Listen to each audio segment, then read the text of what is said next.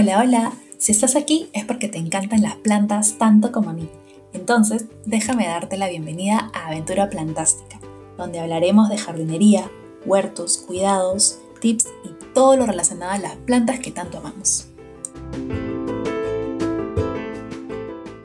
Hola, bienvenidos al último episodio de la primera temporada.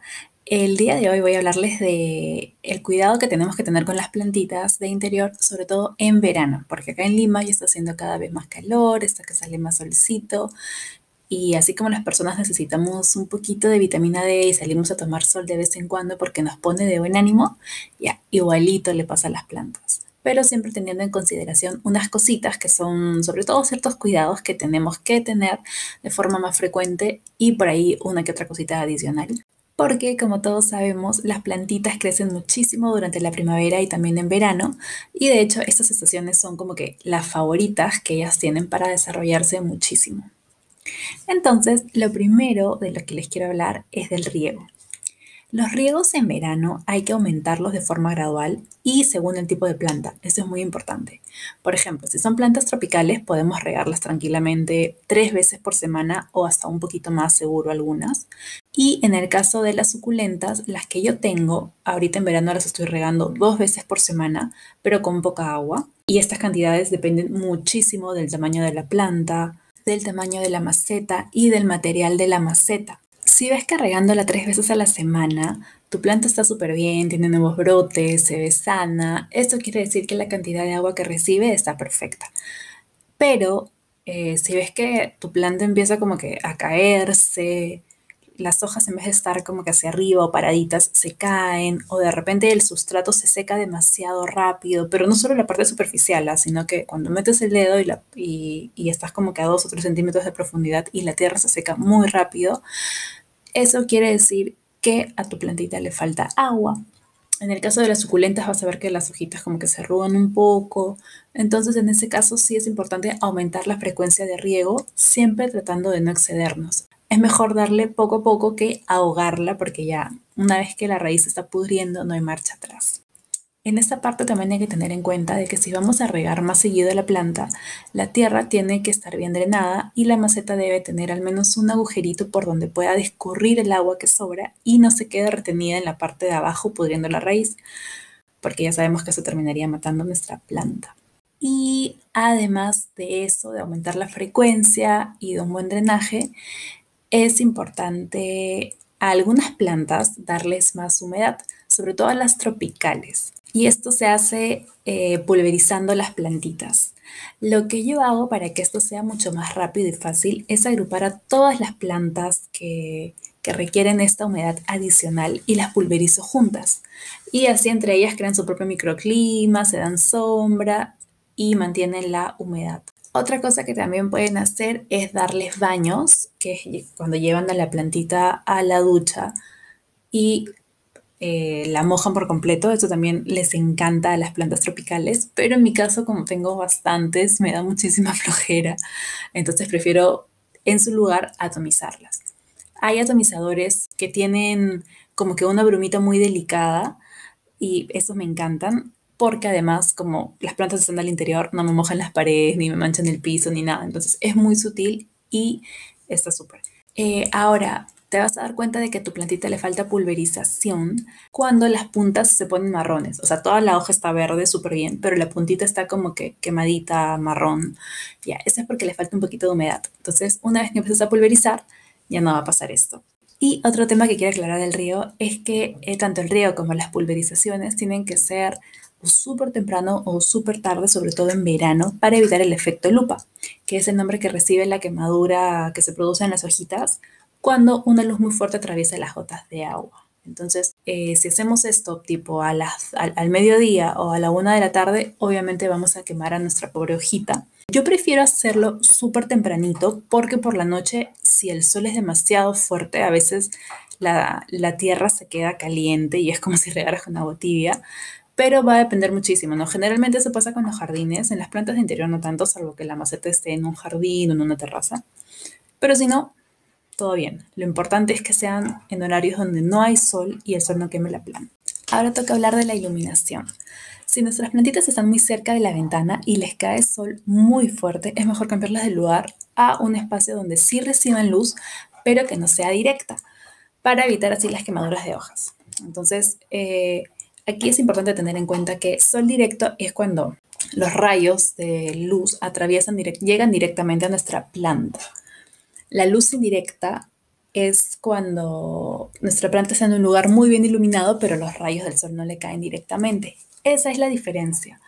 Generalmente las plantas tropicales les gustan mucho los lugares iluminados, pero que el sol no caiga directamente. Y esto es porque las plantas tropicales crecen en selva, en la selva o en lugares donde hay muchos árboles y les llega luz, pero como que ralita, como que esta luz es, eh, esta luz traspasa las hojas de los árboles, entonces no llega directamente a la planta, llega una porción de... Eh, ahora, otro tema es la adaptación. Las plantas también pueden adaptarse. Entonces, si has tenido una planta en semisombra durante mucho tiempo y ahora la quieres poner en un lugar más iluminado, hay que tener cuidado con esto porque las plantas se van acostumbrando, o sea, las plantas deberían acostumbrarse poco a poco a su nueva ubicación, a sus nuevas condiciones.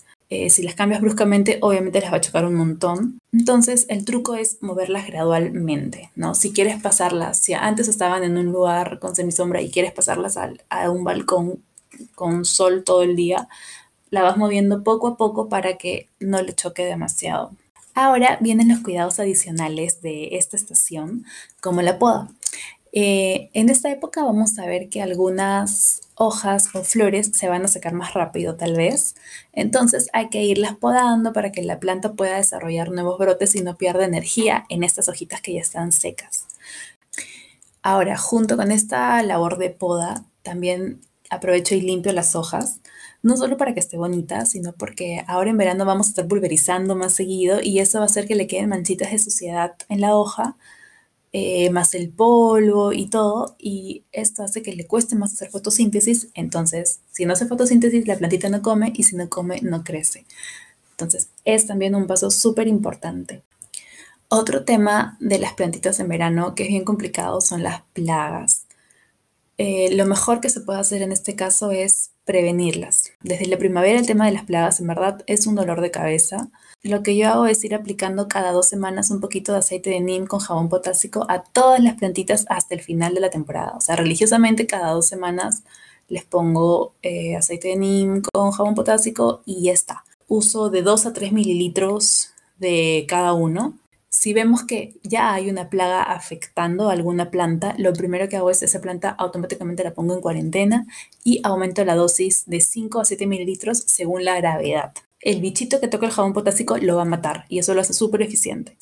Y el aceite de neem es más como que efecto prolongado, no ataca al momento, pero se mantiene en la hojita y hace que el bichito, o sea, cuando el bichito come la hojita, se come el aceite de neem y como que el aceite lo va secando por dentro y se va muriendo el bichito a largo plazo. Entonces, si mezclas de acción inmediata y un producto que además te da ese efecto prolongado, ya está, o sea, es lo mejor, porque combates la plaga ahí mismo y también te queda el efecto por un tiempo más. Eso sería todo por el tema de la prevención de plagas y ahora viene la fertilización. Para mí, la mejor época para fertilizar las plantas, la mejor, la mejor, es la primavera. Porque, o sea, estás fertilizando la planta desde el inicio de la temporada en la que va a empezar a desarrollarse como loquita.